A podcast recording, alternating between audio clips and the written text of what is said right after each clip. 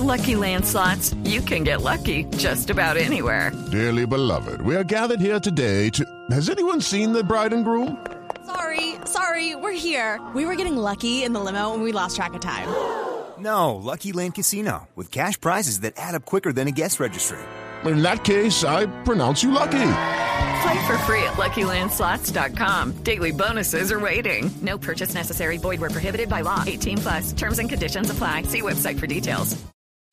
Noticias contra reloj en Blue Radio. 3 de la tarde, 36 minutos. Es momento de actualizar las noticias en Blue Radio. La información más importante hasta ahora en Colombia y el mundo. Por cuenta del incendio en la hidroeléctrica de Guatapé y el bajo nivel de los embalses en el país, Colombia deberá importar energía desde Ecuador. Los detalles con Marcela Vargas.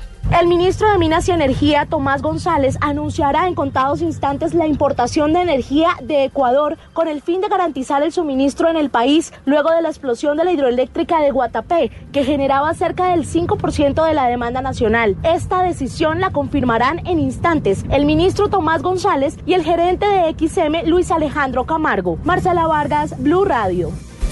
Muy bien, Marcela, gracias. El expresidente Álvaro Uribe denunció ante la CIDH que él, sus familiares y algunos de sus exfuncionarios son objeto de persecución por parte de la justicia colombiana. Paola Ochoa en Washington con los detalles.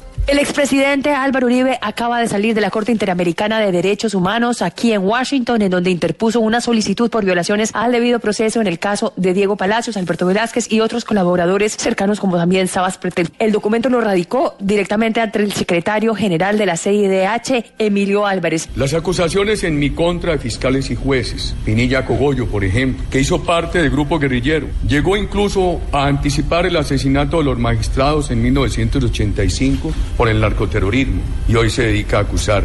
Grabaciones en la Corte Suprema que he conocido por publicaciones. Grabaciones ciertas, pero que se realizaron de manera ilegal, ordenadas por delincuentes, de cuya autoría infamemente acusan a mi gobierno. La falta de garantías procesales como la segunda instancia con falladores independientes. La última palabra, quien decide si acepta o no esa solicitud, corre por cuenta de José de Jesús Orozco, un magistrado mexicano que lleva todos los casos de Colombia. Desde Washington, Paolo Ochoa, Blue Radio. Hola, gracias. 338 más noticias hasta ahora en Blue Radio. Indígenas Guayú de 10 resguardos y 22 asentamientos recibieron las escrituras de seis predios en el municipio de Albania, lo que les permitirá el desarrollo de proyectos agrícolas para así suplir las necesidades alimentarias y beneficiar a casi 20 mil indígenas. En información internacional, diputados de la oposición venezolana se entrevistaron hoy con el canciller brasilero Mauro Vieira y fueron recibidos en el Senado de ese país, donde afirmaron que muy pronto estarán en el gobierno en lugar del presidente Nicolás Maduro. 3.39 son las noticias contra reloj. Estar en Blue Radio más información en bluradio.com y arroba. Continúen con Blog Deportivo.